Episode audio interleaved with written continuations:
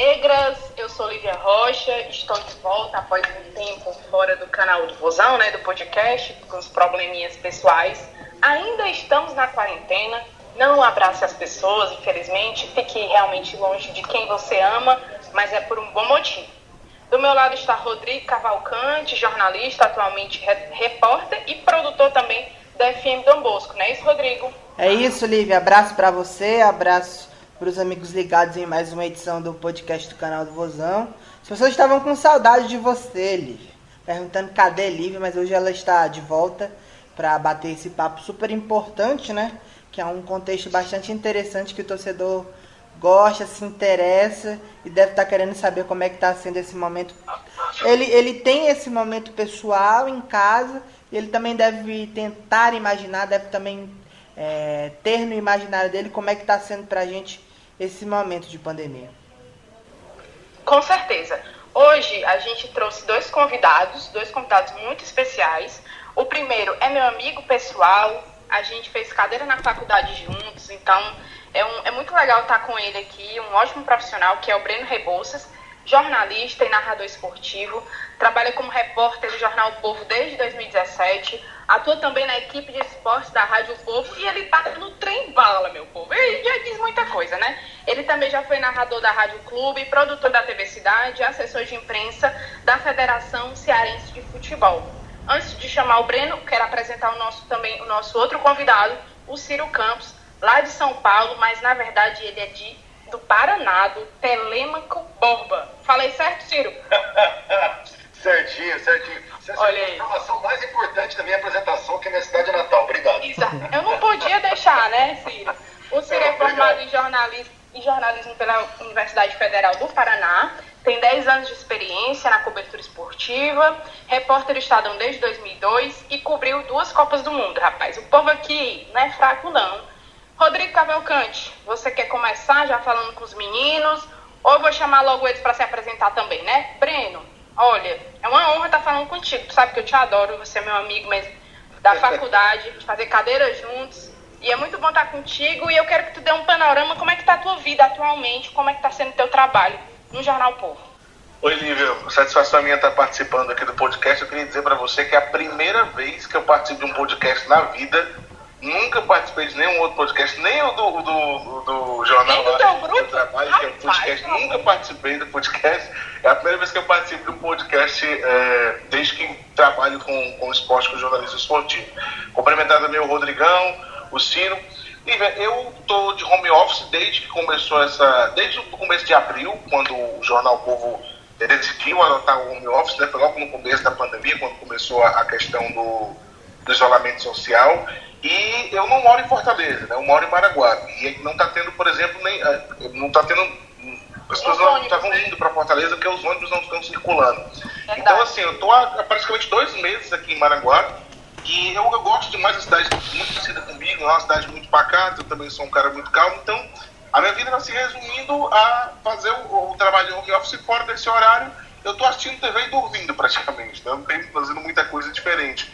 Claro que li algumas coisas também, também, sem dúvida alguma, não posso deixar de lado. É, li algumas coisas também, mas assim, eu sempre sou aquela pessoa que eu digo assim, a partir de segunda eu vou começar um projeto, e nada desse projeto nunca anda, né? Então, os dias são muito parecidos, tem dia que eu não sei mais se é quinta, se é sábado, se é domingo, sabe, os dias eles são muito parecidos porque a rotina está muito igual. Como eu, eu, pouco saio de casa, eu fui pouquíssimas vezes é, é, no supermercado, isso fica ainda mais monótono, mas assim, o trabalho é o que me faz, de fato, é, é, é, não, não ficar meio assim, sem ter o que fazer, sabe? É o que me, me faz é, ter um pouquinho de, de. Vou até dizer diversão, que eu gosto de fazer. Eu gosto de, de trabalhar com o que eu, com que eu trabalho, então é o que me, me faz não ficar um pouquinho paranoico com essa história de ficar o tempo todo dentro de casa. Até porque a gente está aqui, mas hoje, com internet, com, com, com telefone, com celular, você consegue resolver um monte de coisas. E eu trabalho seis horas por dia, de segunda a sexta, quando tem o plantão no fim de semana também. E isso me ajuda a desopilar um pouco, né? Porque senão você fica o tempo todo só parado ali, tem uma hora que o tédio consome. Mas por enquanto está dando tudo certo, eu estou conseguindo dividir bem essa questão do trabalho. Trabalhar me ajuda bastante, porque eu sou um pouco workaholic, né? Eu adoro estar trabalhando. Enfim, e, tá, e Maraguá já era uma cidade pacata, está mais pacata ainda com essa situação. Eu imagino, viu, Breno? E você, Ciro Campos? Ciro Campos, a gente conversando, você foi para Curitiba, né? Ficou um tempo lá, mas já voltou para São Paulo, que é a cidade mesmo que você trabalha já há muito tempo, né? Conta um pouquinho também da tua trajetória, como foi que tu chegou no Estadão? Pois é, eu estava escutando a explicação dele e me identifiquei muito justamente com várias coisas. Home office, não saber que dia da semana tá, o trabalho ser uma terapia, enfim, é, eu, até me conforta escutar algo parecido com o que eu estou passando, porque geralmente, é, é, realmente essa fase é muito difícil para a gente, né, pessoal? E até é, eu estou no Estadão desde, desde 2012, né? Eu entrei por uma porta parecida com que a Lívia passou por lá também, né? Que foi o curso do Estadão, o curso dos Focas, o trainee eu tinha acabado de me formar, né? Tinha trabalhado um pouco lá na imprensa de Curitiba. E aí vim para São Paulo, vai ficar três meses. Na verdade, estou aqui há oito anos já, né? Então, é, já estou acostumado aqui, já, já, já faz parte até estilo mais de correria da cidade, já me acostumei com morar aqui em São Paulo. E a nossa quarentena até começou um pouco mais cedo, porque lá no Estadão a gente começou a fazer home office por volta do dia 15 ou 16 de março, se não me falha a memória. E na primeira fase, aí, os primeiros 30, 40 dias, eu fiquei é, em São Paulo. Mas como eu moro sozinho, minha mãe também mora sozinha em Curitiba, né? Falei, olha, vou passar um tempo com a minha mãe, enfim. E eu fiquei por lá uns um mês, 40 dias em Curitiba, voltei para cá também. E a mesma coisa, né? A gente tem, tem acompanhado bastante as notícias do esporte, né? Lá no Estadão, a editoria de esportes está com uma equipe reduzida, porque muitos dos nossos colegas foram emprestados para a cobertura da pandemia. Então, muita gente fazendo matéria agora em hospital, matéria com o Ministério da Saúde, não em campos, em clubes e outros ambientes esportivos. Mas para a gente tem sido um desafio, né? Até a gente vai debater mais para frente nesse podcast como que tem sido, para é, é, inclusive manter pessoas que gostam do esporte abastecidas de notícias, porque não é só porque não tem campeonato que não tem coisas acontecendo, né? Inclusive agora a gente vê o futebol muito movimentado nos bastidores, com times que querem a volta do calendário, outros times que estão mais cautelosos, jogadores é, trabalhando de casa. Então a gente vê que a cobertura esportiva agora ela mudou, ela está muito mais focada, digamos, em outros ambientes com que aqueles que não, não são aqueles com que a gente estava acostumado. Com certeza. É, como eu saí ano passado né, da cobertura mesmo diária do esporte, eu estou em outra área, eu fico, eu fico muito me perguntando, e, e esse foi um tema que veio à minha cabeça, como é fazer isso, realmente são muitos bastidores. Breno, tu que passou pela Federação Cearense de Futebol, a gente já teve algumas falas, né? Como é que você está vendo esse retorno você, uma, até uma pergunta pessoal mesmo, você acredita que possa voltar Copa, Campeonato Cearense, do Nordeste? Como é que tu tá vendo isso? Olha, Lívia, o Campeonato Cearense eu tenho certeza que volta, porque ele é um estadual e, se a gente pensar, todas as federações estão pressionando para terminar os seus estaduais, porque é o que elas têm de melhor, né? É, é, é a melhor competição que as federações pelo Brasil podem entregar, é o estadual de Série A de cada uma. E elas vão, elas estão assim pressionando, umas mais, outras menos, aqui menos. O, o Mauro Carmelho, que é o presidente da Federação Cearense, já falou várias vezes que está muito tranquilo em relação a isso e só vai fazer algum, é, retomar alguma coisa quando tiver liberação total. Então, por aqui não existe, mas a gente já leu várias matérias a nível nacional de federações que estão pressionando. O Rio de Janeiro quer voltar, e outros lugares também querem voltar e fazem uma pressão. E a gente sabe que a CBF vai atender um pouco isso, porque é, as federações são que elegem os presidentes, não só elas, os clubes também, mas elas controlam a maioria dos clubes pequenos e tudo mais. Então, assim, é uma questão política. A, CBF jamais ia olhar para todas as federações e dizer acabou o campeonato de vocês. Então, eles já disseram várias vezes que vão terminar e vão, com certeza. É, tanto é que toda entrevista que é dada pelo Walter Feldman, ele sempre reafirma que os estaduais vão terminar. Eu temo pela Copa do Nordeste, porque é uma competição que só interessa ao lado de cá, que é o lado do Nordeste, o Sul e Sudeste não se importam, porque não, não há competição deles, e a gente sabe que lá a força política é maior do que a nossa no futebol. E se você pegar, por exemplo, na Copa do Nordeste, tem, dos times que disputam a Copa do Nordeste, tem três numa Série A. Então, sinceramente, eu acho que a CBF não está dando muita bola. E o próprio Robson de Castro, presidente do Ceará, já falou numa entrevista do projeto Agir, do Jornal Povo, que não é nem discutida a Copa do Nordeste na reuniões da CBF. Não entra nem em pauta. Então, assim, eu me preocupo com a Copa do Nordeste por ser uma Sim. competição regional, eu acho que pode muito bem CBF dizer, deixa aí e depois você resolve, acaba, não sei.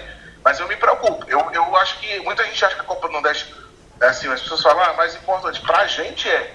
Mas pro pessoal de lá, a Copa do Nordeste não significa nada. Então, eu acho que o estadual hoje está mais seguro do que o Nordestão de terminar. E Ciro, é, dentro do que o, que o Breno falou agora, sobre a questão, sobre a questão de mesmo é, algumas federações terem diferentes pensamentos em relação a retorno, mais especificamente falando da, da onde você cobre, né, da onde agora você retornou, em São Paulo, como é que tá essa atmosfera? O que é que você observa dos clubes?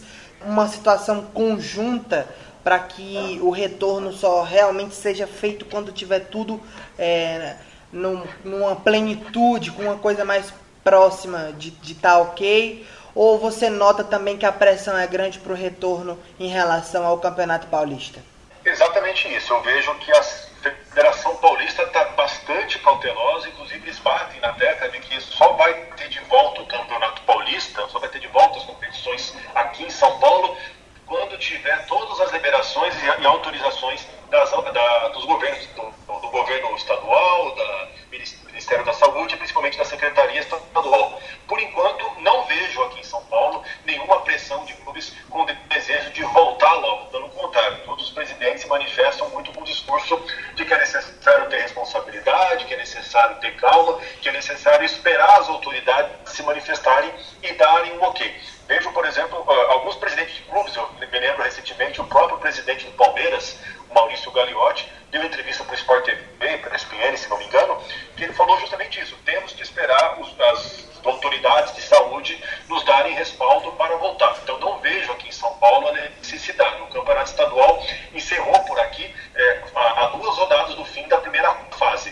Inclusive, o, o, time que era de melhor campanha no campeonato estadual é, era o Santo André, mas o Santo André, por ser um time pequeno, só tinha jogadores com contratos válidos até abril. Inclusive, o Santo André hoje, é, necessariamente agora, no fim de maio, só tem três jogadores no elenco, porque não consegue remontar o time e também não sabe como que vai remontar o time, porque não adianta nada começar a fazer agora um monte de assinatura de contratos se não sabe quando que vai recolocar todos os caras em campo, né?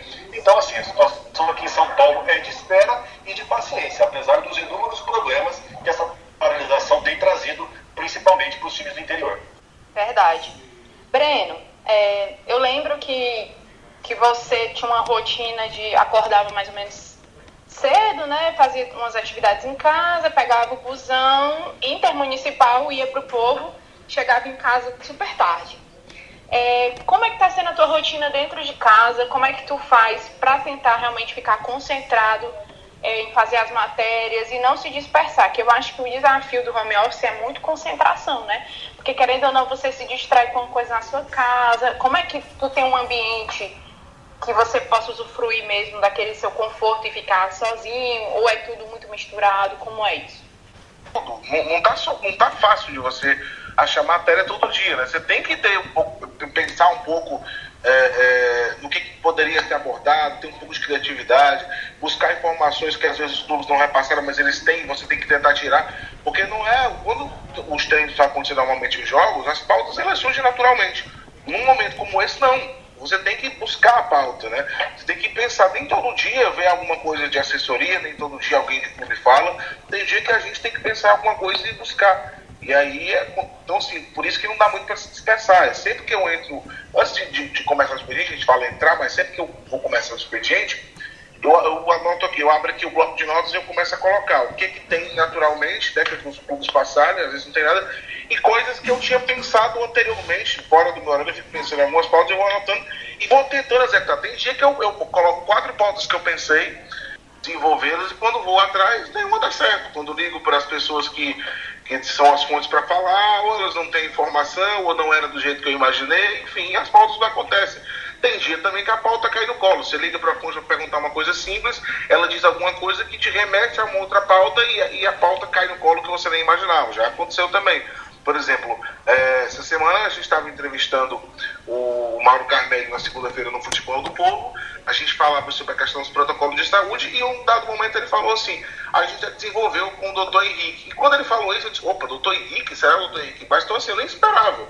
Depois que ele falou, depois eu confirmei com ele, foi atrás. Mas era uma coisa que eu jamais ia imaginar que ele tinha chamado um médico é, tão conhecido que trabalhou nos dois clubes e que tem que pode render uma pauta, como rendeu depois, mas foi uma, uma ponta que ficou solta ali que eu disse, opa, tem alguma coisa aqui. Então, assim, tem dia que cai no colo, tem dia que a gente pensa em muita coisa e não desenvolve, tem dia que a gente pensa em pautas e elas dão certo, e tem dia que os próprios clubes mandam muita coisa e a gente tem muita pauta para executar. Mas é muito variável. Agora não dá para perder a concentração por conta disso, porque você não sabe o que você vai encontrar. No trabalho normal, você chega lá, você está pautado, mas nesses, nos dias de hoje, a gente não tem nem como estar tá pautado, porque é, é, a gente não sabe o que, que vai ter naquele dia em relação à informação nova sobre o esporte. Então, concentração não. Agora é sobre acordar.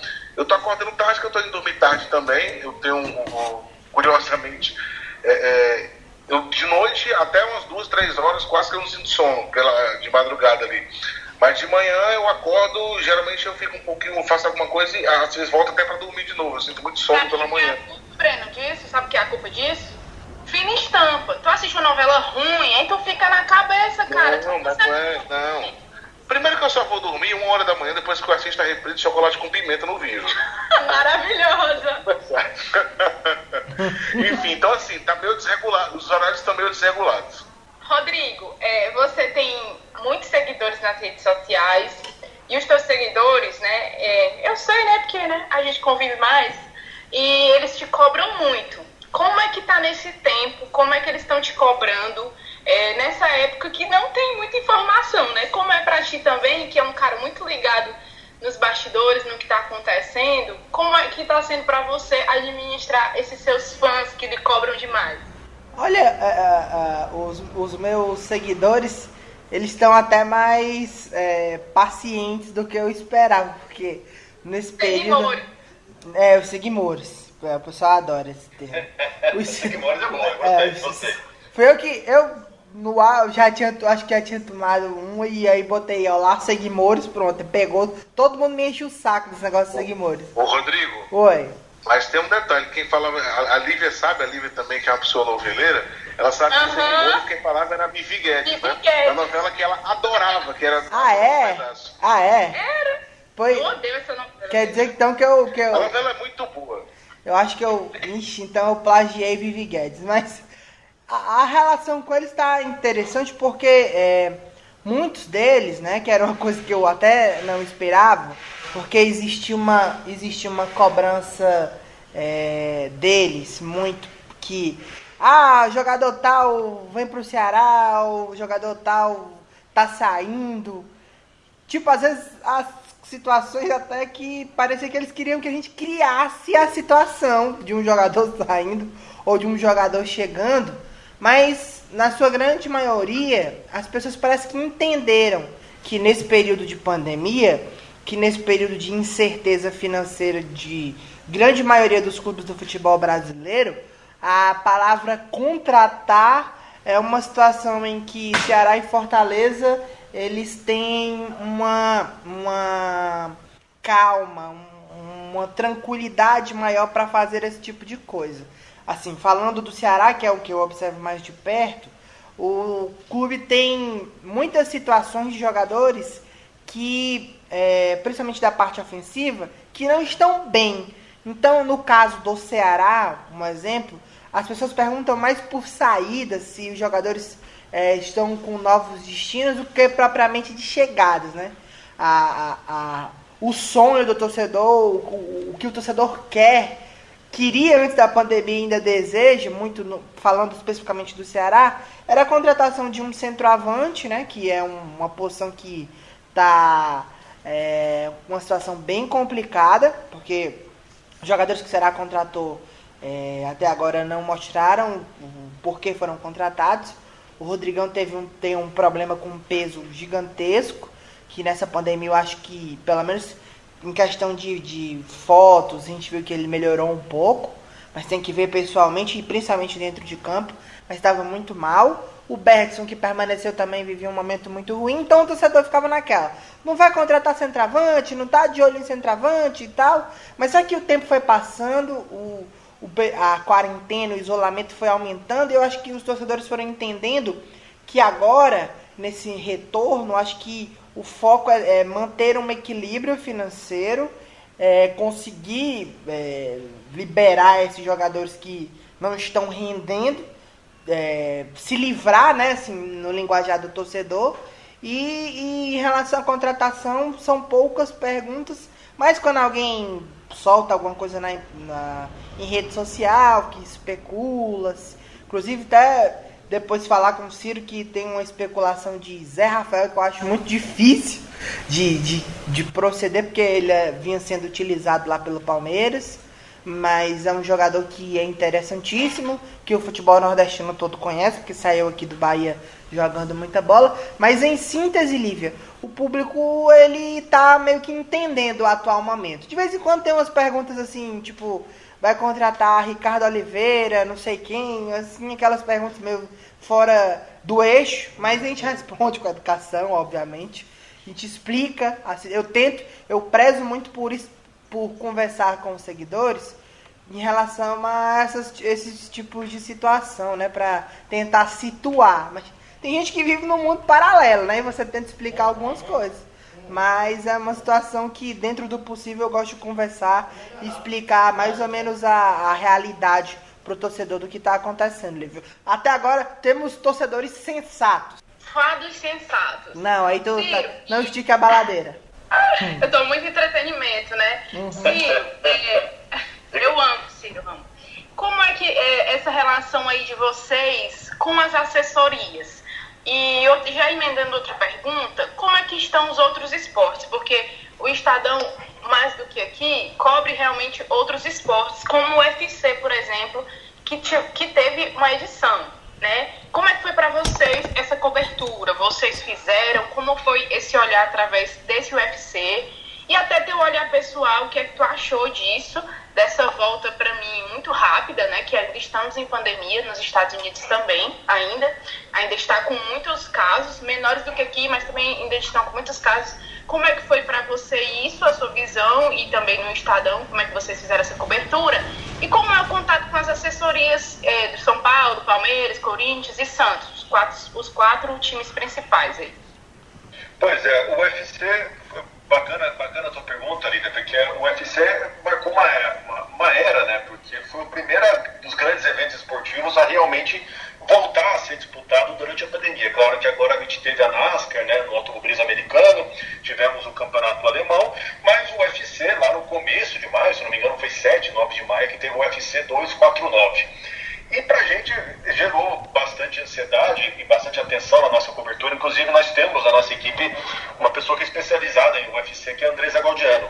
E ela foi atrás, ela conversou com as pessoas, conversou com os médicos do UFC, e a gente, a gente notou até mesmo nas interlocuções que nós tivemos com o UFC, de eles estarem um pouco, eh, digamos, é, precavidos assim de como que seria a cobertura da imprensa. Será que ia ser muito criticada? Será que a imprensa ia é, bater muito nessa tecla de responsabilidade? Eles tiveram também um pouco nos contatos, a gente notou que o UFC estava é, com o pé atrás com relação a esse tipo de pauta, né?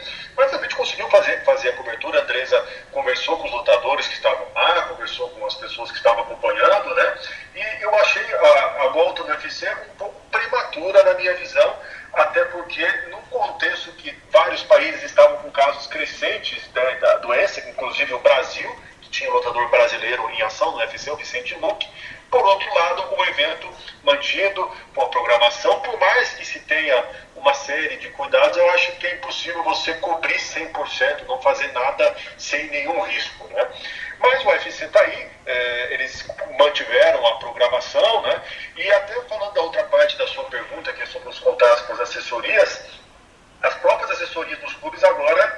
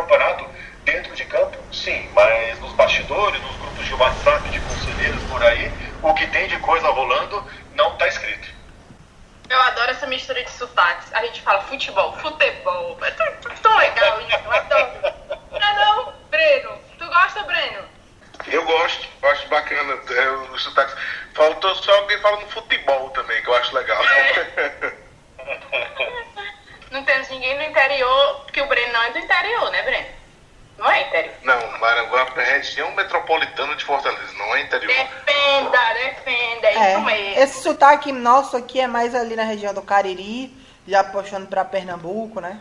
É, para explicar é, e outro, é, outro, é mais é, interior. Tem outros estados também. Mesmo, mesmo no sul do, do estado. Aqui a gente fala só assim e eu tô me policiando para não tentar falar tão rápido, né? Porque sabe. não, imagina, vem cá, vem cá. Eu, eu sou convidado aqui, eu sou convidado aqui. Falando especificamente do Ceará, Ceará Esporte Clube, o Ceará fez algumas ações, né, Breno, durante essa, essa pandemia, ação com, com sócios torcedores, ação daquele jogo contra o coronavírus. É, como é que você está vendo, falando especificamente, especificamente, vale, gente, específico do Ceará, como é que você está vendo essa essa cobertura do clube e se, se você acompanha? Acompanho e o Ceará, ele, eu fiz uma matéria recentemente, Lívia, sobre mostrando o que, que os clubes estavam fazendo de maneira criativa para arrecadar é, recursos durante essa pandemia. E o Ceará, eu constatei que o Ceará foi uma equipe menos preocupada em arrecadar recursos para si e mais preocupada com o lado social. Além de ser que você citou da questão do coronavírus, da, da, do jogo virtual, que era para arrecadar dinheiro também pra, era para doação, também a questão das máscaras que eles venderam e reverteram em compra de, de materiais para o Hospital Sopai, que é um hospital filantrópico. É, teve, tem também aquela da Copa do Nordeste, que é conjunta, né, que são cada, cada real é uma refeição que é doada. Enfim, o Ceará ele olhou muito mais para essa questão social e de ajudar as pessoas. A questão também das redes sociais. O Ceará divulgou não sei quantas mil marcas na, nas redes sociais de, de, pessoas. Você era sócio, você tinha uma empresa que vendia alguma coisa ali no seu bairro, e aí ele botava o seu telefone lá e a marca com o, tele, com o telefone para delivery. Então, assim, o clube se preocupou muito com essa questão da solidariedade. E não foi por acaso, né? muito, muito a pedido do Robson de Castro, ele já disse em outras lives também que ele foi um cara que, que, que passou por um momento difícil com o coronavírus, né? ele foi é, afetado pela Covid-19, ficou uns dias internado, e ele disse num depoimento ao Jorge Nicolas, se não me falha a memória, que, é, que, que, ele achou, inclusive, que não fosse voltar para casa. Né? E quando ele saiu, ele refletiu e ele chamou o pessoal do departamento de marketing e falou: vamos fazer alguma coisa para ajudar as pessoas que estão necessitadas, sejam pessoas doentes ou sejam pessoas que estão com problemas financeiros por conta da pandemia e da paralisação. Então, até por conta desse pedido do presidente, o clube focou muito mais em ações sociais, o que eu achei muito nobre da parte do Ceará. Quanto à questão do programa de sócios, o programa tava sendo, foi renovado por completo, estava crescendo e aí a pandemia veio e estagnou esse crescimento, né? Parece que perda não houve nenhuma porque o pessoal acabou de fazer, então os contratos, a maioria deles com cartões, né? Estão valendo. Mas aí eles estão dando um mês, a, a, cada mês que passa sem futebol, eles estão acrescentando um mês no, no, plano de quem fez o programa de sócios. Eu acho que para o Ceará o maior, o maior prejuízo foi isso foi na hora que ele estava mudando o seu programa de sócios aconteceu a paralisação do futebol. Mas de resto, o time adquiriu uma consciência social muito importante a pedido do presidente, que eu acho que vale a pena ser ressaltado. É claro que eu não estou aqui criticando os clubes que fazem coisas para arrecadar recursos, longe disso. todo mundo, só quem sabe é, o que está passando é, é quem está com. Só quem está com o sapato é que sabe onde é que o calo aperta, né? Então, assim, eu, eu acho que as equipes que estão fazendo eventos e qualquer outra coisa, outro tipo de coisa para fazer arrecadação, tem que fazer porque o momento está muito difícil para todo mundo. Mas eu achei muito bacana esse lado do Ceará de se preocupar mais com a questão social. É esse, esse, essa situação de. Ah, e aí eu até incluo o próprio Fortaleza. Ceará e Fortaleza, nesse atual período de, de, de pandemia, de pausa para o futebol, pausa no futebol, é, pelo menos em vários estudos que eu vi, Ceará e Fortaleza, eles. Não que eles não vão sofrer, mas de todos os clubes da Série A, os, assim, tem a questão do Palmeiras também, que, que é, e Flamengo, que é uma situação assim que é muito acima, mas do, do porte deles, de Ceará e Fortaleza, eles tinham uma, uma situação financeira bem equilibrada. E isso foi importante para. está sendo importante para passar por isso, passar por esse momento. É, você vê grandes clubes do futebol brasileiro com dificuldades tremendas. O Cruzeiro, em matéria especial do esporte espetacular, que eu pude observar, é uma situação complicadíssima na Série B, com menos 6 pontos, que podem virar menos 12 pontos. Uma crise financeira gigantesca o próprio Atlético Mineiro também vi que está com salários atrasados. Os outros times do Rio também em situação bem complicada. O Vasco queria dar 5 mil reais para cada jogador. Não conseguiu chegar em acordo nenhum com os atletas. Então, assim, uma boa. Uma, uma, uma boa. Uma boa sacada dos clubes daqui, que é o trabalho correto que eles vêm fazendo já faz muito tempo. Tanto o Robson como o Marcelo Paes tem um, um, trabalho muito equilibrado, não nenhum tipo de contratação muito louca, aquelas, aqueles investimentos altos que não se, tem, não se sabe como é que vai pagar, isso que nunca aconteceu com esses dois na gestão. Inclusive o Castrinho, Olivia, viu viu um comercial do Sesc do Ceará? Castrinho está muito. Castrinho tá parecendo, tá parecendo o papai Smurf, com a barba bem grandona.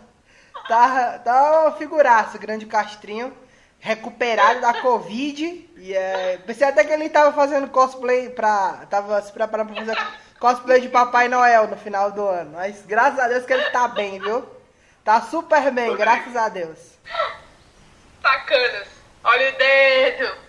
Olivia, Olivia Rodrigo, só para complementar o que o Rodrigo está falando, a gente publicou, acho que há dois dias atrás, no Esporte Povo, os prejuízos de Ceará e Fortaleza até o momento na pandemia. Né? O Ceará a, a, é, estima, o Robson não, deu exatamente valor, mas ele diz que fica entre 12 e 14 milhões. Isto de 17 de março, que foi quando parou, até 31 de, de maio, que é quando sabemos até que, que, que o decreto vai até esse dia. Então, exatamente. Então, nesse período, são 75 dias, o Ceará tem um prejuízo entre 12 e 14 milhões. Quer dizer, é, é só para vocês terem uma ideia, as cotas de Série B do ano passado, não sei como é que está esse ano, mas as cotas de Série B do ano passado eram de 8,1 milhão. Quer dizer, o Ceará já teve de prejuízo mais do que os clubes da Série B receberam individualmente ano passado. Não fosse, por exemplo, o superávit que o clube teve de 5,7 milhões esse ano, e foi o quinto superávit consecutivo, o Ceará se somar os superávites dos últimos anos, e parece dar algo em torno de 30 bilhões, se não fosse esse dinheiro em caixa que o time tivesse, claro que não tinha tudo isso, mas só esse ano, do ano passado para cá, foram 5,7, então tinha um bom caixa, o clube, como é que estaria a situação, né? E, e até por isso que eu acho que o Ceará pode se dar essa, esse, essa, esse luxo também, essa, essa, ter esse caráter mais social, de não pedir para ele, mas pedir para ajudar as pessoas, porque ele tinha esse caixa, né? Ele tinha um recurso que conseguia se manter ele mesmo, sem precisar tanto assim da ajuda de, dos torcedores. Então ele, ele, conseguiu ter esse lado mais solidário. Se não tivesse, talvez tivesse partido também para esse caminho de pedir ao torcedor, que é de fato quem está ajudando os clubes nesse momento. Porque a gente sabe que TV diminuiu, diminuiu cota, tem outros, outros, outra emissora que nem pagou, uh, patrocinadores reduziram verbas e os torcedores é quem estão ajudando os clubes de fato nesse momento. Ciro, é, qual a sua visão, qual a visão que vocês aí Sudeste têm dos times daqui em relação a isso?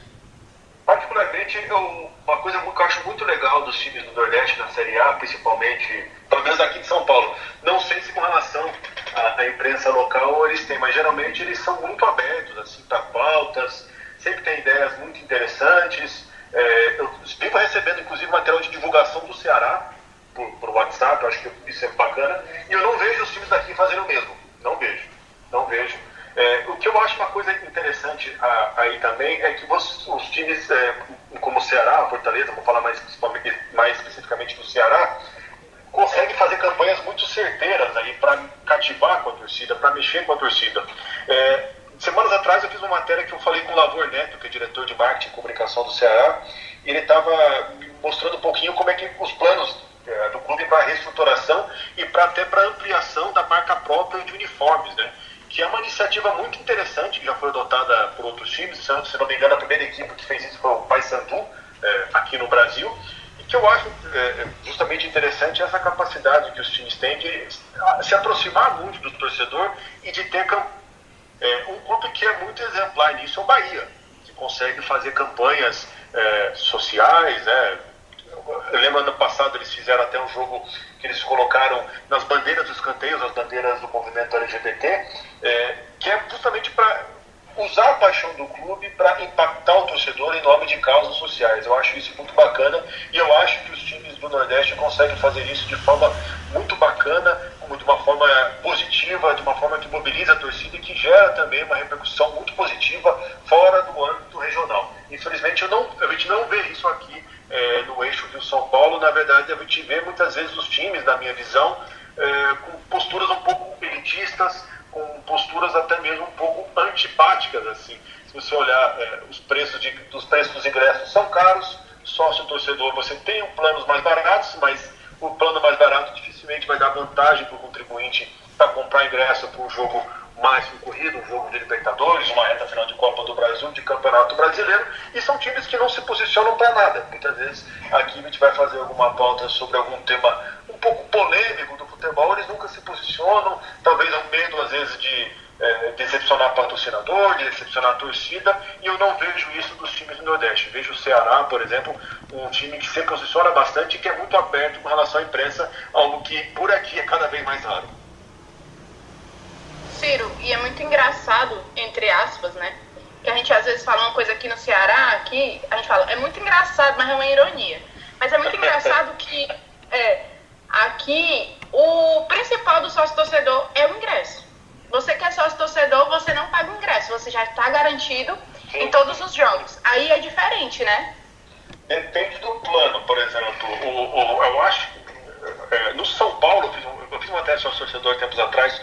No São Paulo é assim: é, dependendo do plano que você paga, o ingresso já está incluso. Se você paga um plano mais básico, que é o que tem nos clubes, o São Paulo, o Palmeiras, o Corinthians, tem plano de 10, 15, 20 reais. Mas é muito mais um plano para o torcedor se sentir parte do clube e para ter uma certa preferência do que propriamente que esse plano já garanta o ingresso sem precisar pagar por algo a mais. Então, muitas vezes, tem jogos é, da Libertadores dos times daqui, principalmente Palmeiras e Corinthians, que tem um estádio que não é tão grande quanto o, o Morumbi em termos de, de, capacidade de público, que muitas vezes o, o ingresso não chega aí para a bilheteria. Fica só no sócio torcedor na primeira ou segunda fase de pré-venda. Que é quem? Que é o torcedor que paga um plano de sócio torcedor mais caro e que também dentro desse sócio torcedor mais caro é alguém, um contribuinte que tem uma pontuação mais alta. O que, que é isso?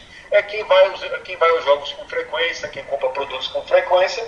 Então, assim, por um lado, é uma equação difícil. O clube tem que fechar as contas, só que por outro lado acaba, acaba por priorizar um torcedor muitas vezes que não é um torcedor de uma classe mais baixa. A gente viu no fim do ano passado, o Vasco, no fim do ano passado, o Vasco fez uma campanha para crescer o número de sócios torcedor e conseguiu oferecer um plano de sócio torcedor a R$ reais e justamente eles conseguiram subir muito a quantidade de contribuintes, porque pegou uma parcela da população do Rio de Janeiro que é de baixa renda, que é da zona norte do Rio, que é da região de São Januário, que não são bairros de, de classes mais favorecidas. Então, assim, os clubes hoje é, é difícil essa equação. É, muitas vezes já falei até com pessoas, com dirigentes daqui, e falo, poxa, mas o futebol não está sendo elitizado.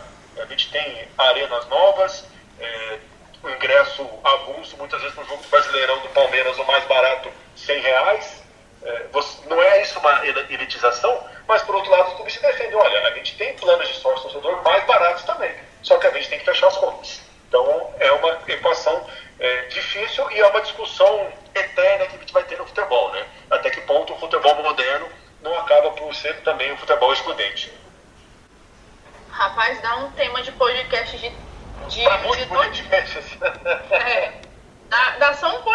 fazer um podcast só sobre a elitização do futebol, realmente. É, Breno, Rodrigo quer fazer alguma intervenção? Não, eu tô, tô observando aqui, pensando muito nessa situação que o, que o Ciro estava falando. Aqui a, a, nossa média de preço, Ciro, em relação a. O, o sócio torcedor que, que tem acesso ao estádio de forma gratuita, ele paga na casa ali dos 50 reais por mês. Que o clube, aqui no caso, em um jogo cobra basicamente essa média de preço, 40, 50. Então, assim, para o cara que gosta de ir pro estádio aqui, é muito vantajoso ser sócio, porque o preço de uma, uma entrada você garante às vezes quatro, às vezes entre três e cinco jogos no mês para você acompanhar. E aí a, a, diferença em relação a valores de ingresso daqui para lá, pra, no, especificamente para São Paulo, onde o Ciro está, é muito grande, né? E a, a, tem toda essa questão em relação a essa questão de, de patrocinadores. Mas o, o, essa questão que o Ciro também tocou, que é o, o torcedor se sentir é, fazendo parte do clube, né? Ser parte desse processo é muito importante e é muito bacana. E aí, é, é, o, o, torcedor do Ceará, que é um tema que o Breno até estava citando agora há pouco, vinha nesse processo né, de, de crescente em relação ao sócio vinha gostando muito por boa parte das coisas terem sido informatizadas, você conseguir fazer seu sócio de casa, que era uma coisa que era muito complicada na, na gestão antiga. E agora estava dando certo isso, a rapidez, também ser agora ser totalmente do clube era algo que os torcedores também é, se vangloriavam demais e usavam isso demais é, como um benefício para fazer parte do plano de sócios mas é, é, complicado porque essa crescente veio, estava vindo exatamente na hora que chegou a, a, pandemia do coronavírus e parou. Mas, assim, uma dúvida que eu tenho com o Breno, para assim, questionamento, é, é como é que você observa, Breno, o trabalho das assessorias aqui no nosso estado? Você que tem um contato maior com as duas, como é que você observa esse trabalho das assessorias? É, você nota que melhorou ou ficou mais fechado? Porque o Ciro falava da questão de jogar para os assessores pessoais, né? Aqui não tem muito isso. O clube de vez em quando resolve a situação, mas vendo do seu lado, você que trabalha num grande portal, que é referência aqui no nosso site, que é o Povo. Rodrigo, depois eu vou, eu vou dar uma cornetada porque que o Ciro é tão bem tratado e a gente não. É, eu acho que tem que. Vamos abrir uma CPI. O Ciro, que são privilégios do Ciro, tá, tá errado. Depois a gente vai abrir uma CPI, viu, Ciro? Fazer igual o Sérgio Moro, vamos pedir prints. Prints, prints das suas conversas com os assessores daqui que tem alguma coisa errada. Ah, mas e aí, Breno, como é que você observa eh, essa situação, essa relação imprensa, jornal, eh, jornalistas, aliás, jornalistas, assessorias de imprensa? Rodrigo, particularmente, nunca tive muito problema com as assessorias de Ceará e Fortaleza, não, sabe? Eu acho que, pelo menos, eu nunca tive, comigo nunca houve muito estranho. Eu não lembro de, de nada que eu tenha, é, de alguma coisa que tenha marcado, alguma coisa assim, não lembro de nada. Mas, assim, o que eu acho é que muitas, algumas, é um pouco difícil a gente, às vezes, chegar aos jogadores para fazer algumas pautas que a gente pensa em pautas exclusivas. Não é sempre que a gente consegue, sabe? Você às vezes pensa, por exemplo, eu, eu aí, aí é uma coisa que eu estou falando bem por mim, porque, por exemplo, o, o Footcast lá do jornal, que, que o Lucas comanda, meu colega, o Lucas consegue levar, consegue levar vários jogadores. Mas eu, por exemplo, já tentei fazer várias pautas com, com um jogador ou com alguém específico da comissão. E aí é difícil. Geralmente eles dizem assim, não, deixa, deixa, deixa ir para a coletiva. Mas na, coletiva todo mundo está vendo. Então, assim, se for para a coletiva, é uma coisa que é para todo mundo. Às vezes a gente pensa em algumas pautas exclusivas e eu acho que às vezes é difícil você ter acesso a esses jogadores quando você tem essas pautas exclusivas, né? Tem uma, eu, eu tenho uma pauta, não vou dizer aqui qual, tem, tem, mas eu tenho uma pauta que eu peço há, há mais de um ano. E não acontece, né? Então, assim, isso, nesse ponto eu acho Ô, um Breno. demorado e não entendo porquê. Ô, Breno. Parece que a gente vai arrancar um pedaço. Oi. Passa a demanda pro Ciro. Passa a demanda pro Ciro Passa a pergunta pro Ciro que ele consegue. Pode ser, pode ser que ele resolva. Oi, oi, Lívia. Sabe o que é que eu acho em relação a isso? Eu vou. Eu, vou, eu sou sincera, já, vocês já sabem quem eu sou. Infelizmente, nós temos aqui um grande problema. As pessoas de fora, não falando mal do Ciro, Ciro é gente boa demais, mas às vezes é muito bem tratado, mais bem tratado do que a gente que é daqui. Isso é uma realidade que eu vejo muito, muito, muito, muito, não é de hoje que eu vejo isso. E o segundo ponto que eu abordo é porque as assessorias, como não é mais só uma assessoria de imprensa, é uma assessoria de comunicação. Tem o Vozão TV, tem as redes sociais, entendem muito que a gente é concorrente deles, entendeu? Então é, é muito complicado. Quando você vai fazer até uma pauta mais polêmica, mesmo para mais bater, é ainda mais difícil, sabe? Então fica aqui minha cornetada mesmo, porque eu tô aqui é para isso e pode continuar, viu, Pedro? Mas você é bonzinho, as pessoas não, não veem é... Não, não, não é isso, não, mas não é, é porque assim, é porque às vezes eu acho, e outra coisa, Lívia, é como você falou, às vezes a pauta é uma pauta simples, e eu não entendo porque tem tanta dificuldade, é uma coisa que não, não dá para responder daqui para mais tarde, tem que, tem que responder daqui a dois dias, sabe? E isso às vezes me deixa assim, sem entender o porquê. Às vezes são pautas, e, e, às vezes são pautas simples que a gente quer conversar, porque o jogador, a gente descobre alguma história legal dele, ou porque ele, a gente conseguiu um levantamento de números dele, e para você chegar no jogador, às vezes é uma demora, é uma coisa que, sabe, parece que a gente está procurando o cara para dar, pra, pra dar umas porradas, e não é assim, não, não é assim que acontece. Aí, às vezes, a, o jornalista tem que passar por cima e falar com o cara direto, porque senão você não vai conseguir. Enfim, e aí eu, agora sim, nessa pandemia eu preciso, eu preciso dar o braço a torcer que os, a, assessoria de empresas dos clubes cearenses, eles não têm não se importado. Eu, eu preciso dizer isso. E por que, que eu estou falando isso? Porque se não diariamente, mas na semana a gente tem muito, muito conteúdo enviado, aproveitável ou não, eu não vou entrar nesse mérito, mas tem conteúdo enviado. O Ceará, por exemplo, fez um negócio que eu achei muito legal, que foi a coletiva virtual. Não era só um vídeo, né? Porque, por exemplo, no começo eles estavam fazendo vídeo com jogadores, mas a gente sabe que as perguntas nem sempre são as perguntas mais interessantes que são feitas, né? Muito embora a gente pudesse enviar as perguntas, mas a maioria da conversa era um papo morno, era um papo assim, coisa, sabe, que não interessava tanto. Agora, quando eles abrem para uma coletiva virtual como o Será fez, aí é interessante, porque a gente tem a possibilidade de perguntar bacana. o que a gente perguntaria para Também achei bacana isso. Isso foi muito interessante, que a gente tem a possibilidade de perguntar o que a gente de fato quer e o jogador responde da maneira como ele quer. Então, é uma coletiva que acontece realmente, né? Só para citar, já que nós estamos falando dos dois clubes, no Fortaleza, por exemplo, eu tive muitas pautas de números, que a gente está fazendo muita questão financeira, e nesse ponto eu também não posso reclamar nada, me passaram tudo. Essa matéria, por exemplo, da criatividade que eu falei, eu recebi os números de Ceará, de Fortaleza, de Ferroviária, assim, rapidamente. Eles não estão negando nenhum número e tudo mais. A única coisa que eu acho que é difícil a gente ter acesso é o jogador. Muito para alguns também tenham sido liberados para lives nesse período. Estou falando no período normal.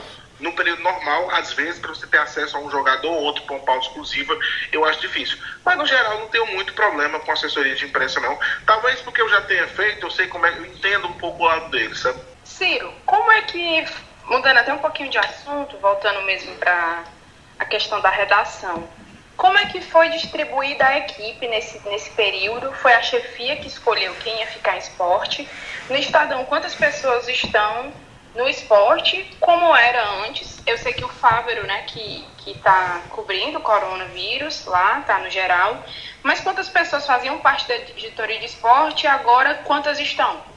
Até você estava me fazendo a pergunta e até para poder te responder com mais exatidão, comecei a olhar aqui no WhatsApp, no, nos grupos, para ver quantas pessoas a gente tem e quantas agora foram, foram cedidas. Né? Para você ter uma ideia, o Estadão criou, tem aqui um WhatsApp chamado Equipe Corona, que tem é, empréstimos de gente de esporte, gente de política, de economia, tem mais de 50 pessoas na, na cobertura diária do coronavírus. Então, pessoas assim que estão focadas, às vezes, só fazer Ministério da Saúde, só fazer histórias diferentes, só fazer os dados de São Paulo, enfim. E tem muita gente lá também que é, é que está no esporte. Inclusive, boa parte dos nossos chefes agora estão lá como coordenadores do esporte. Então, hoje, é, as pessoas que estão produzindo para o esporte, é, atualmente, a gente tem por volta de 8, 9 pessoas, se não me falha a memória. É, a gente costuma ter 15 a 16 na nossa equipe. É, isso inclui é, equipe que faz o jornal, que faz o site e também faz a agência Estado, que é o serviço de, de publicação e venda de notícias. Praticamente agora, é, de repórter, acho que são dois ou três repórteres só que, que estamos lá. A maioria dos nossos da, da equipe estão na cobertura do coronavírus, principalmente é, atuando é, no, no, setor que eles criaram lá, que é o setor do ao vivo do coronavírus, que é notícias em tempo real do que tem saído do mundo, do que tem saído do Brasil, atualização do número de casos, enfim. Parte das reportagens que a gente tem feito agora é tentar mostrar os efeitos da pandemia, talvez para segmentos que a gente nunca deu é, a devida atenção que realmente teve impacto, né? E eu também tive uma matéria sobre o futebol na categoria de base, né? Porque existe uma preocupação que os jogadores vão perder um tempo muito grande de formação agora, porque não estão treinando e muitos deles estão em fase de crescimento, principalmente garotos e garotas de 15, 16 anos, se eles param de treinar, eles, eles desaprendem, né? É, então a gente tem feito é, várias reportagens sobre futebol feminino também, para mostrar os impactos da pandemia. E eu acho que é o momento agora, é, já que a gente não tem essa avalanche de notícias, como o Breno falou, de treino, jogo, da gente fazer mais matérias reflexivas, né? E conseguindo mostrar um pouco o que está se passando, quais os impactos e também os pequenos setores que têm sido afetados por isso. E como também agora já voltou alguns campeonatos na Europa, a gente tem buscado também falar com brasileiros que jogam lá, com brasileiros da Alemanha, brasileiros que jogam na Inglaterra, enfim, para conseguir fazer um, um, um, material que também mostre um pouco de boas notícias, né? É, é, importante também a gente trazer um pouco de positividade, trazer um pouco de esperança para o leitor, até porque o que tem de avalanche de notícia negativa também para a gente é algo bem triste. Normalmente, como é que é dividida a redação de vocês? Assim, em relação a. Eu sei que você fica. Você é setorista ou, ou não? Sim, sim, sou do Palmeiras, né? Tu é setorista do Palmeiras. Aí ah. eu lembro que o, o Fávero ficava com o esporte olímpico. É assim a divisão? Como é? O UFC, tem A gente tem uma, uma, uma divisão de, de, setoristas e também um pouco. É, o Fávero faz esportes olímpicos, o André Gaudiano faz mais o UFC, futebol feminino. Só que na verdade, é, agora, e por conta. É, até mesmo antes da pandemia, a gente estava flexibilizando um pouco essa questão de, de setorismo, mas também que o setorista, vamos supor, de São Paulo de Corinthians também possa fazer uma matéria especial sobre futebol, possa fazer um material diferente de automobilismo, às vezes um material diferente sobre vôlei, né? A gente notou essa necessidade de flexibilizar um pouco a redação, até porque muitos dos treinos dos times daqui começaram a ser treinos fechados. É, então a gente sentiu que não tinha tanta necessidade de, de deixar alguém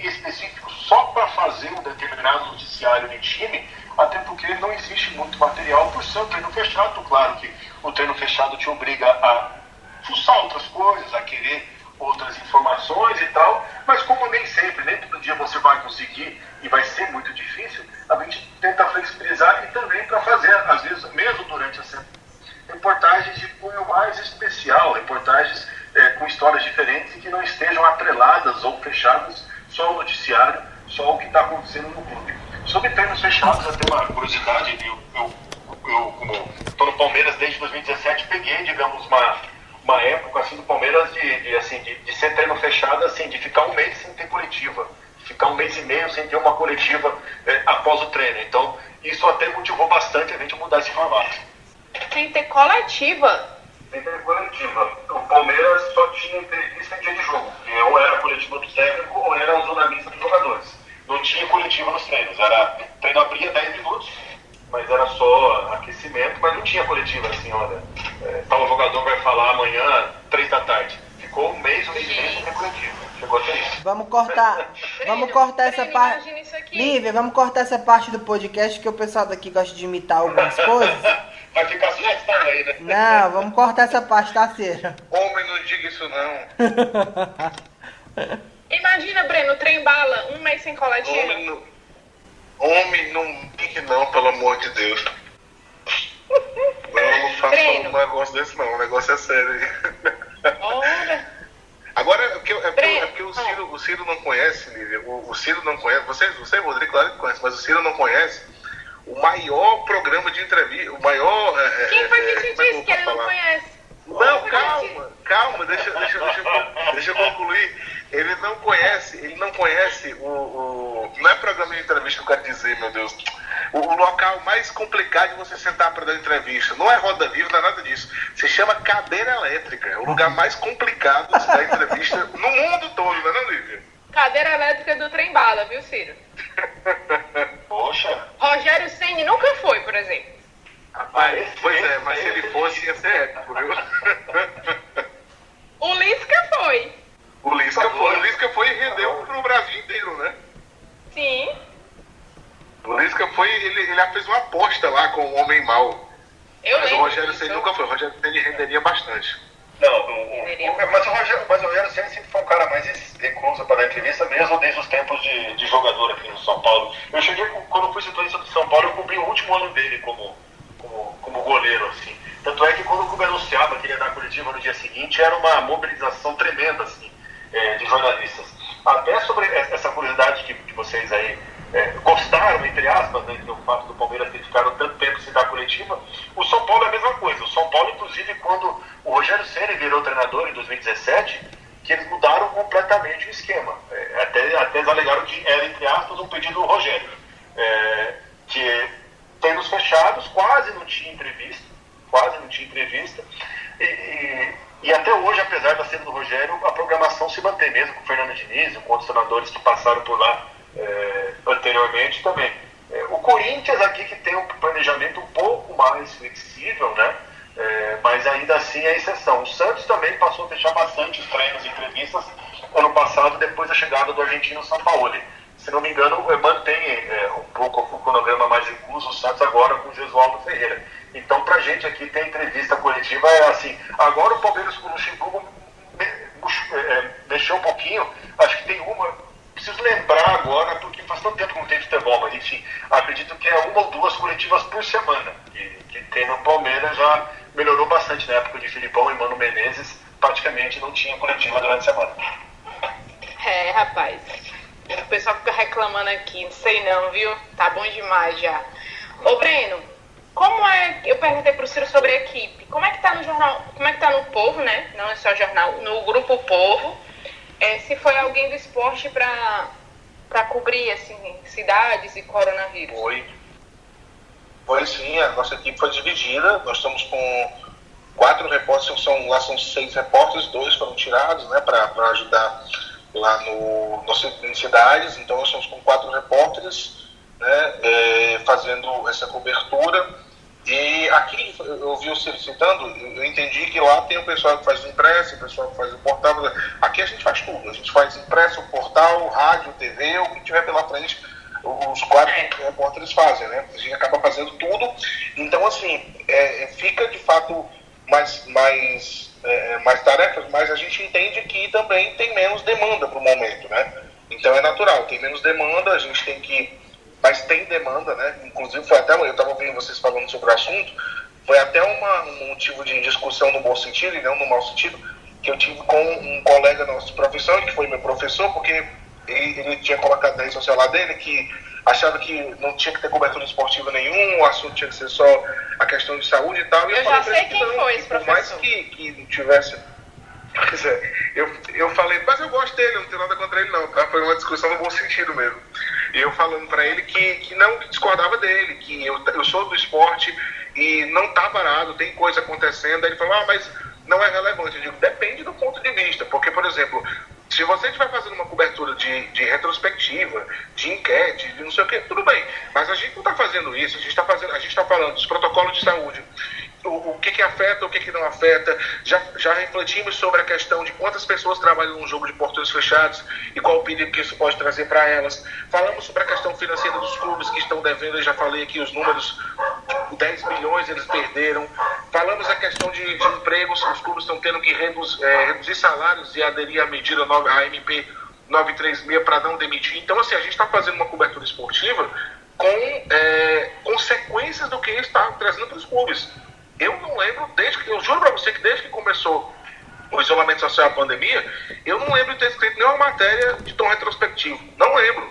Não fiz nenhuma matéria de, de, de enquete, nada disso. As matérias que eu fiz até agora e que meus colegas também fizeram foram matérias reflexivas, foram matérias que pegam o, o momento dos clubes. Claro que tem matérias de opinião de jogadores também, mas opinião deles sobre o momento e também o que, que o momento está causando aos clubes. Então eu acho que são matérias que, de uma forma ou de outra, também estão inseridas no contexto.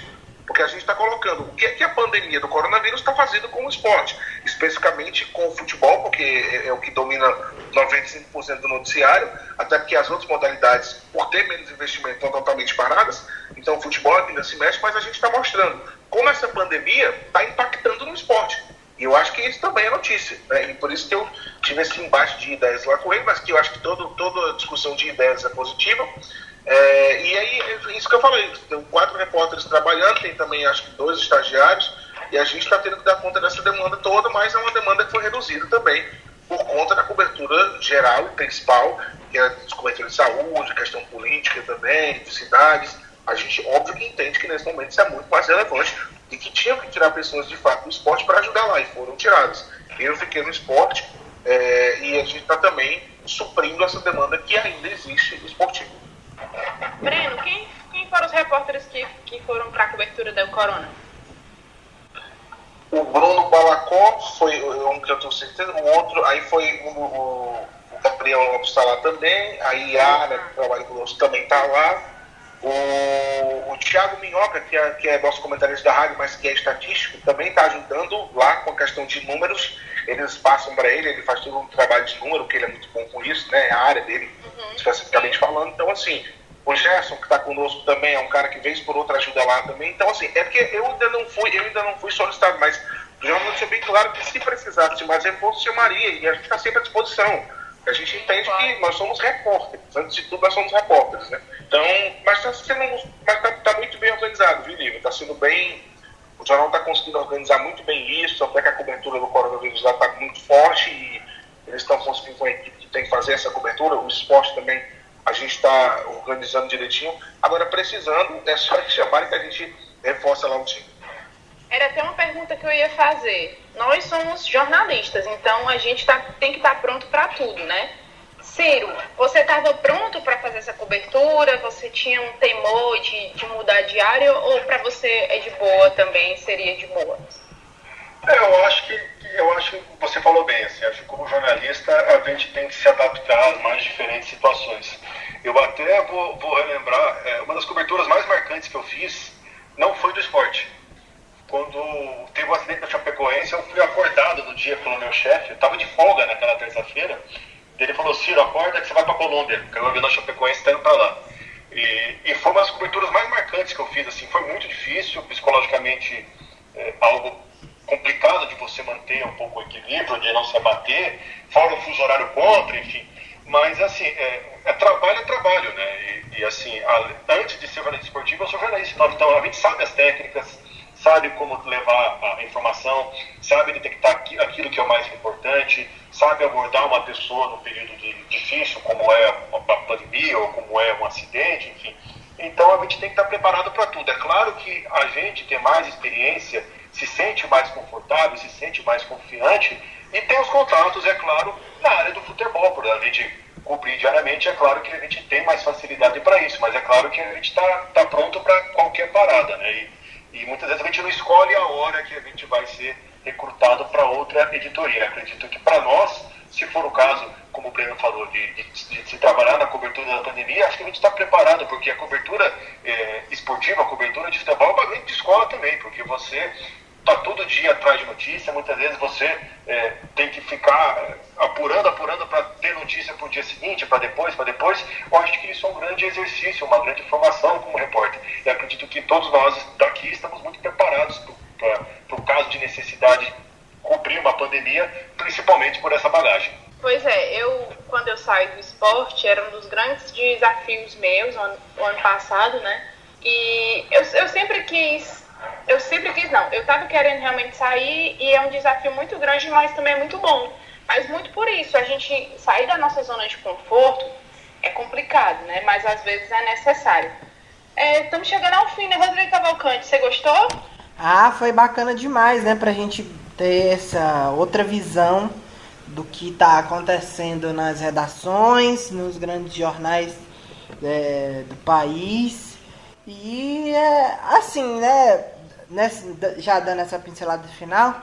Aqui, Breno, pelo que a gente está observando, eu acho que lá pela metade de junho para começo de agosto, eu acho que o futebol deve retornar, né? Você acredita que é por aí também?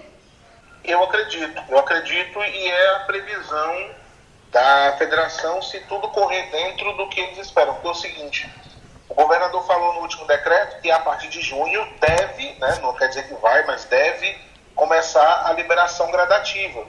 E os dirigentes têm informação de que os treinos estão na primeira fase.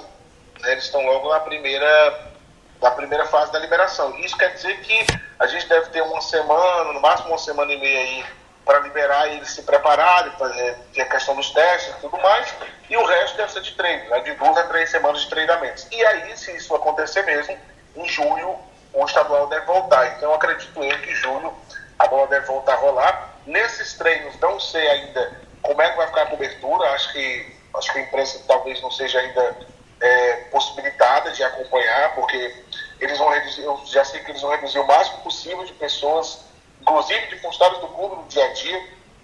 Então, acho que dificilmente a imprensa deve ser permitida de entrar. Nos jogos, o próprio presidente Mauro Carmelli, em entrevista lá para a gente no Futebol do Povo, também falou que vai ser reduzido. Né? É, é, possível, por exemplo, que só alguns veículos tenham a possibilidade de entrar, veículos que precisam do, do, do profissional lá, por exemplo. Eu não sei se, aí é uma conclusão minha, eu não sei se impresso e portal vão poder entrar porque é uma coisa que, entre aspas, você pode fazer da, da redação vendo pela TV. Isso é uma conclusão minha, tá? Não foi o presidente da federação que falou, eu estou pensando. Mas é, é muito por aí, né? Rádio. É muito por aí. Tem que estar tá lá, né? É exatamente isso, né? Tem é, que estar tá lá, né? O repórter de rádio. É, exatamente. É diferente do repórter de rádio, que o narrador até pode fazer da TV, mas o repórter ele tem que estar tá lá para pegar as entrevistas, o repórter de TV que grava passagem, que tem que pegar as entrevistas também. Então, assim, eu, eu imagino que o acesso, imagina, eu sei que o acesso vai ser é, limitado porque o presidente da federação falou isso pra gente, que vai ser limitado. Ele não sabe como ainda, ele sabe que deve ser limitado. Agora eu imagino que seja mais ou menos por aí, eles vão deixar entrar só quem necessariamente precisa estar no local para cobrir. Eu acho uma pena porque eu sou um repórter de impresso e de portal, mas se eu puder estar no estádio, eu sempre prefiro estar no estádio. Para mim é bem diferente. Você especialmente para o primeiro jogo, para você sentir a ambientação de um estádio vazio, né? Vai, vai, vai, vai fazer toda a diferença. Você estar tá presente e você ouvir um estádio gigante como o Castelão, por exemplo, um clássico rei. A gente vai ter um clássico rei ainda no estadual. Vazio uma coisa que é inédita. Ah, mas teve pela, pela Fares Lopes. A Fares Lopes eu não vou contar, porque eu, você bota alguns jogadores do profissional, dois, três, o resto é sub-20. Mas você já imaginou um clássico rei com um time profissional dos dois times, do Ceará e Fortaleza, vazio? Eu sou um repórter de, de portal e impresso, mas eu, eu não poder estar presente para contar como é essa experiência vai, vai fazer falta. Então, assim, se, se eles pensarem dessa forma que eu estou pensando, eu acho que vai ser, eu lamento e acho que vai ser bem ruim. Espero que que não que não a divisão não seja por veículo ou por qual qual veículo que você trabalha, mas sim pelo número de pessoas. Sei lá, de repente cada veículo pode mandar um ou dois. Aí eu até acho que é melhor do que você dividir por ser TV, por ser rádio, ser impresso ou portal, né? Mas vai, vai impactar tudo, vai mudar muito ainda essa questão da cobertura e vamos torcer apenas para que não atrapalhe né, o trabalho da gente. Breno, é, eu te agradeço muito pela participação, mas antes de finalizar, eu tenho uma pergunta que vai para o pessoal e profissional também, como diria Fausto Silva. Você está pronto para voltar para essa rotina de redação? Você tem medo? Como é... Eu não sei ainda até quando vai o home office, não sei quando o jornal pretende que todo mundo volte para a redação. E não sei como é que vai funcionar ainda essa cobertura dos jogos portão fechado. Não sei se, vai, se a gente vai poder entrar ou não, enfim. Mas assim, eu acho que quando tiver a liberação, é, dentro do planejamento que eles têm do protocolo, mantendo o espaçamento e as regras né, que eles vão fazer com a questão de máscaras, uso do álcool e tudo mais, eu, eu, eu acho que dá para trabalhar. Né? Não dá para a gente é, ir de qualquer jeito, para não ter, tem que ter todo um protocolo e vai ser executado esse protocolo. O fato de não ter torcedores no estádio, é, vai, eu acho que nesse momento é, tem que ser assim, porque a, a, pandemia ela pode até, estabilizar, pode até se estabilizar, como os especialistas dizem que é a tendência, mas não vai acabar de hoje para amanhã nem daqui para o próximo mês. Então você não pode dar mole, né? não pode juntar, aglomerar. Eu estava vendo uma matéria ontem mostrando a, o quanto seria, o quanto é, o risco que corre quando você junta a torcida, porque os caras gritam, então espalha muito mais os vírus, o vírus e tudo mais. Mas assim, dentro dos protocolos, quando for liberado para todo mundo, eu não me sinto incomodado de ir trabalhar, desde que atendendo todas as questões de saúde, desde que tenha os passamentos necessários. E num estado gigante como o Castelão, que a tendência é que os jogos sejam todos lá do estadual, dá para fazer isso muito bem, né? Então, dentro dessas questões de segurança, desses protocolos, quando for liberado para os jogadores, eu acho que eu não me incomodaria de ir trabalhar, mas respeitando toda a situação que for, é, é, as diretrizes que forem dadas pelo, pelas autoridades de saúde, para que as pessoas não corram risco. Dentro disso que o Breno falou, é, vi uma matéria agora há pouco no Twitter que sobre essa questão da aglomeração no estádio, tem uma matéria que o jogo entre Liverpool e Atlético de Madrid foi responsável mais ou menos, assim, um estudo que eles fizeram, assim, tendo por base, foi responsável pela morte de 40 pessoas. Você tem noção, assim, da gravidade da situação. Que, que eu, vi, eu vi essa matéria no Twitter. Vou até procurar para dar uma observada depois de novo. O tanto de, de vidas, o tanto de situações complicadas que se agravaram por conta de um jogo, né? As pessoas estavam lá, é. o vírus já circulava e tinha toda essa problemática que, que infelizmente já afetava algumas pessoas. E Ciro, é, se aqui nós temos a perspectiva de retorno para a questão de começo, final de junho para começo de julho e por aí, tem alguma perspectiva? Vocês estão observando alguma coisa, algum tipo de movimentação para esse retorno? Por enquanto, as entidades do futebol não dão qualquer tipo de prognóstico. Eles fazem, estão muito cautelosos em falar publicamente assim, se vai ser em junho, se vai ser em julho, até porque a, a própria a capital paulista já passou por tantas mudanças de previsão. Vale lembrar que no começo de maio se esperava que a quarentena terminava no dia 10 de maio. Depois a quarentena foi esticada para 31 de maio. E agora, na verdade, nós estamos no fim de maio, o que mais se discute agora é até mesmo se ampliar a quarentena, se restringir, fazer até, quem sabe, o lockdown, embora isso seja é, pouco provável por aqui. Mas o fato é que ninguém tem prognóstico. O que eu tenho de palpite, isso é, por conversar com dirigentes, conversar com médicos, é que talvez em julho se possa ter a volta do Campeonato Paulista, mas aí sim com os portões fechados. É, e até o Campeonato Paulista é prioridade para voltar, até porque isso dispensa viagem de avião, deslocamentos longos, até por ser um campeonato estadual, só tem mais duas rodadas da última, da primeira fase e depois o mata-mata. Então, por enquanto, vamos ter que esperar e ter um pouco mais de paciência e, e, e se acostumar a ver ainda mais essas reprises na televisão. Ciro, aí o decreto é até dia 31 de maio, é? O, a princípio, a quarentena até 31 de maio em São Paulo, por ordem da, da, do governador João Dória. Mas, enfim, já, mas acredito que vai ter novas determinações, porque se começou a discutir no fim de abril, quem sabe uma flexibilização. Mas a, a simples menção dessa palavra fez as pessoas saírem por aí, irem para os parques, lotar praias, enfim.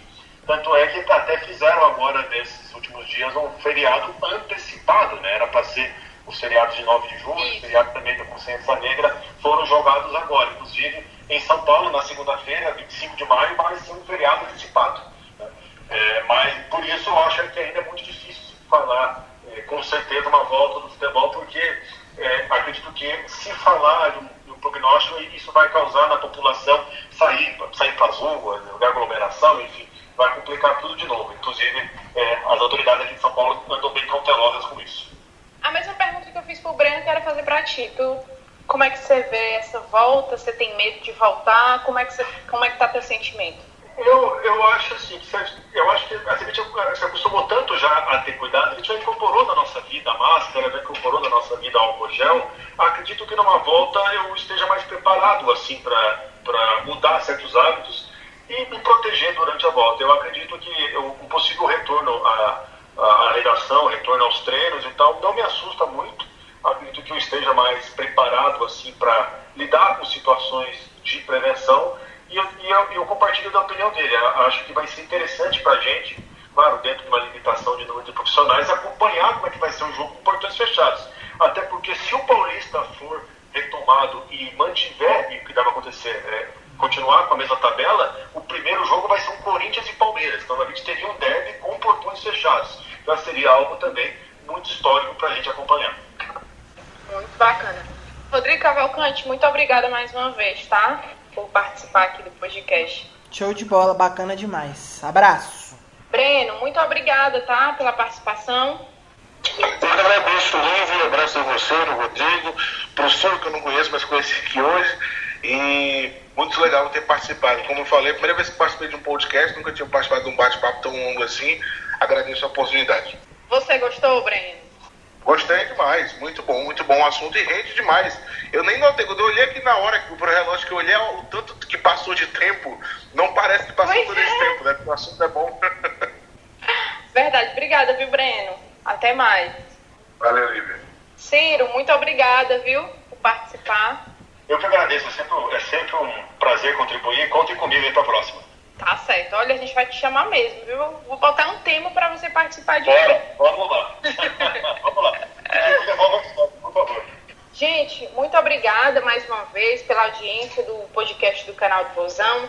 Lembrando que nós estamos no Spotify, na Apple Podcasts, no Google Podcasts e também no YouTube. É só procurar lá, canal do Vozão. Muito obrigada e até a próxima. Olha, não esqueçam, se cuidem e fiquem em casa.